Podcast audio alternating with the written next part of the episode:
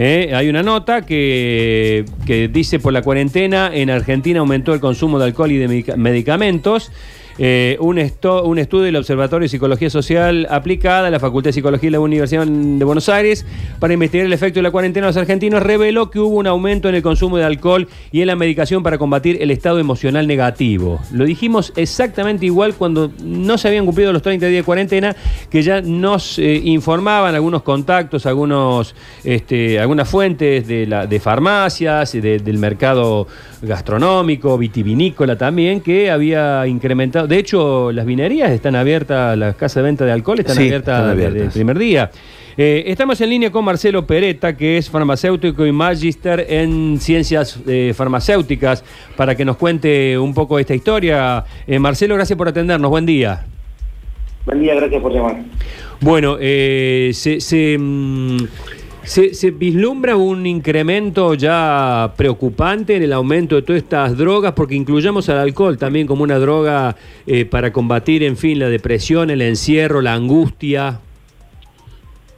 Sí, sí, de hecho el Sindicato de Farmacéuticos y Bioquímicos hace eh, cerca de 60 días que hizo un informe parecido que hoy emite la Facultad de Psicología respecto al disparado aumento del consumo de psicofármacos, alcohol, tabaquismo eh, y entre los psicofármacos los este, eh, ansiolíticos, eh, los antipánicos, eh, los antidepresivos o, los somníferos, particularmente porque claro, la gente está ansiosa, tiene temor, que termina en pánico, o no puede este, conciliar el sueño, o, se termina disparando una enfermedad, digamos, que es creciente en el mundo, no solamente en Argentina, que, que es la depresión. Entonces hay toda un- una epidemia que se está disparando en el encierro, que el sistema de salud tiene que analizar, porque no puede jugar todas sus cartas a- al encierro, eh, porque eh, lejos de, digamos, de prevenir problemas de salud y, y contagios y muertes,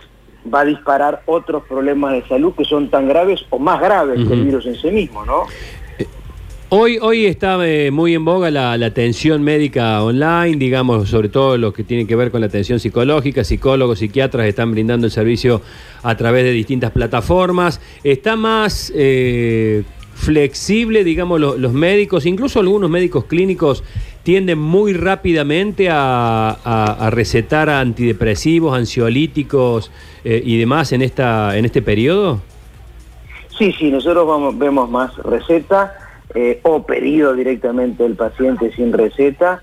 eh, y, y yo diría en este caso particular eh, justificado. La- nosotros siempre venimos advirtiendo y combatiendo el uso irracional de Sí. medicamentos, la automedicación, la Ujú. sobreprescripción, eh, los efectos secundarios colaterales asociados al uso de medicamentos, pero en este caso yo diría es de los pocos que el aumento en la prescripción está justificada porque es un dato de la realidad. Si vos eh, compulsivamente obligás a la gente a encerrarse eh, y, y la gente está eh, 24 horas por día eh, casi casi bombardeada con noticias que en algunos casos puede procesar y en otros no, pero que en todos los casos son negativas, de cantidad de infectados, de muertes, eh, y ve también cómo su trabajo se deteriora porque cobra el 75% de su salario, o su empresa se cae y tiene que cerrar.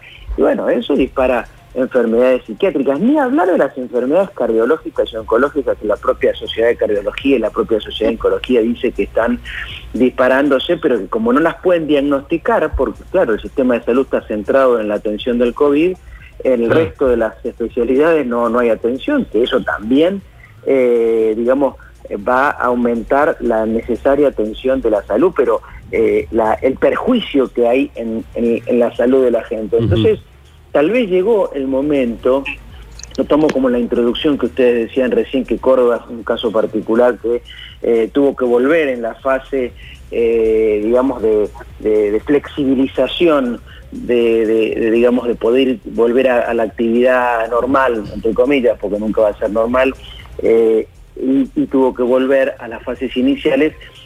Si realmente es el camino eh, aislarse, ¿no es cierto? Porque la evidencia muestra que la vacuna va a demorar y que aun cuando tenemos una vacuna eh, eh, por ejemplo, contra la gripe se sigue muriendo gente contra la gripe, o por ejemplo con la contra la neumonía, pero se sigue muriendo gente contra la neumonía. Y tal vez lo mejor es fortalecer el sistema inmunológico, y el sistema inmunológico no se fortalece encerrándose, sino todo lo contrario, ¿no? Saliendo a trabajar, alimentándose bien, ejercitándose, aireándose, asoleándose, en fin. Eh, me parece que tal vez llegó el momento de poner un freno a esto que nos está llevando o nos está hundiendo, digamos, en nuestra salud física y mental y nos está hundiendo también como país. Marcelo, eh, te quería hacer una preguntita que tiene que ver con la relación que se establece a partir de una eh, pandemia, obviamente la cuarentena, porque la relación habitual, por ejemplo, con el alcohol y con las drogas, también estaba vinculado con lo social. Hoy más es individual. ¿Cómo impactará esto? Y mal, va a impactar porque inclusive ahora está justificado. Porque qué, yo pregunto, ¿qué persona le puede decir hoy a, un, a, una, a otra que la ve consumiendo, ¿no es cierto?, fumando marihuana, otros, o, otros, porque hablamos de, drogas legales, ¿no es cierto?, pero hay otras, y, digamos, no tan legales que está creciendo también, que, deje de hacerlo, que deje de beber alcohol, eh, eh, que deje de, de tomar, de empastillarse, ¿quién está en condiciones? Si, si hay toda una incertidumbre eh, este, respecto de lo que va a pasar en el futuro. Hay gente que cree, que se va a morir en 30 días, que no hay más mundo. O sea, literalmente, porque de repente nosotros, los periodistas son universitarios, los bioquímicos y los farmacéuticos somos universitarios, los médicos, los, decir, aquellos que tuvimos la suerte de pasar por una universidad. Pero la gran mayoría de la gente no es así y recibe el mismo tipo de información que recibimos todos y la interpretan de manera distinta. O sea, hay gente literalmente que eh, eh, este, cree que se acabó el mundo y listo. Entonces, me parece que también la dirigencia tiene una responsabilidad respecto de esto, de cómo eh, llevar adelante las políticas y poner esto en su, justa medida. ¿Es realmente el virus la mortalidad y el impacto y el daño que causa suficiente como para paralizar el mundo?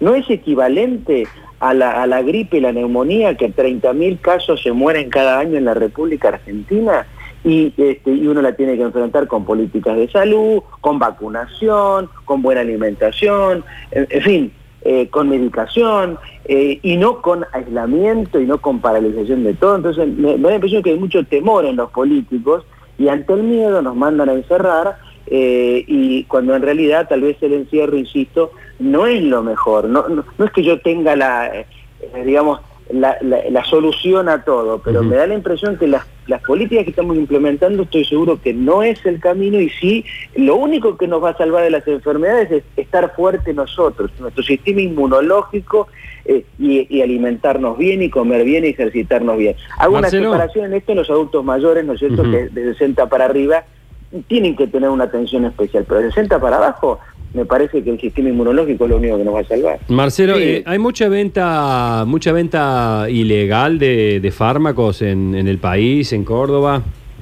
Sí, sí, Mercado negro.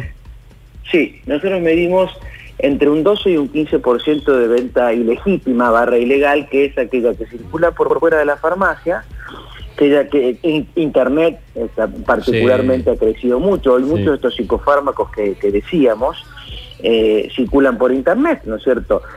Si bien ahora llegó la receta digital y puede llegar este, a través de un WhatsApp un, permiso para utilizar un medicamento, eh, ya antes de eso por Internet había sitios que te abastecían de ese tipo de productos, ¿no es cierto? eh, en forma no autorizada, pero, existía y, funcionaba, ¿no es cierto? Pues pasabas una tarjeta de crédito y, te hacías el medicamento.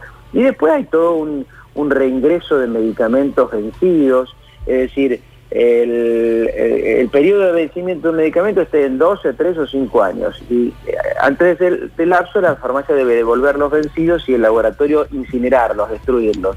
Pero nosotros vemos que medicamentos en lugar de ser incinerados vuelven al mercado, claro, no vuelven a la farmacia, vuelven a veces a los kioscos, vuelven a este circuito ilegal, eh, porque claro, es mucho, es mucho dinero y es mucha plata, ¿no es cierto?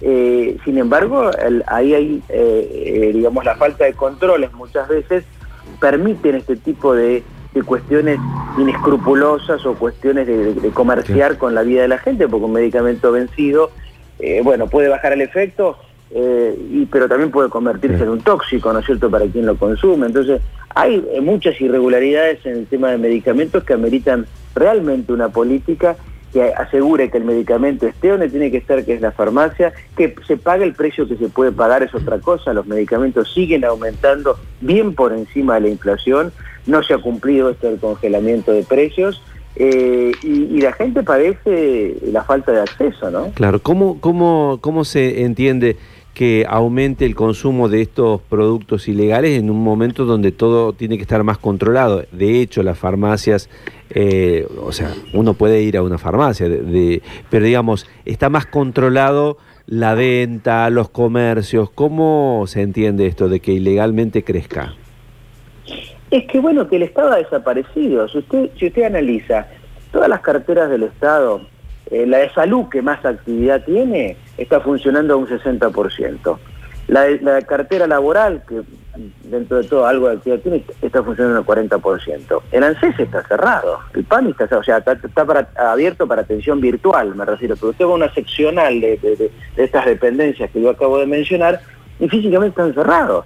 O sea, ahí, ahí también tenemos que hacer un trabajo dentro del sindicalismo, entre los sindicatos que entendemos que tenemos que salir a trabajar con los cuidados, con las precauciones, con la protección, con el distanciamiento, y los sindicatos que creen que la solución es quedarse encerrado y, esperar que esto pase, y dejando, digamos, desprotegida a mucha gente que necesita hacer trámites, que necesita atención, o necesita ser fiscalizada, porque claro, si yo no fiscalizo todas estas áreas de la salud, me refiero a laboratorios, droguerías, farmacias, consumo ilegal de medicamentos, va a crecer, porque justamente los, narcotraficantes o los que, eh, digamos, las bandas ilegales crecen justamente en este momento. Ellos no están preocupados por el COVID. Ellos salen a robar. De hecho, ha crecido el delito eh, y también ha crecido también el, delito con fármacos o lo, que tiene que ver la delincuencia eh, sanitaria, por decir alguna palabra, ¿no?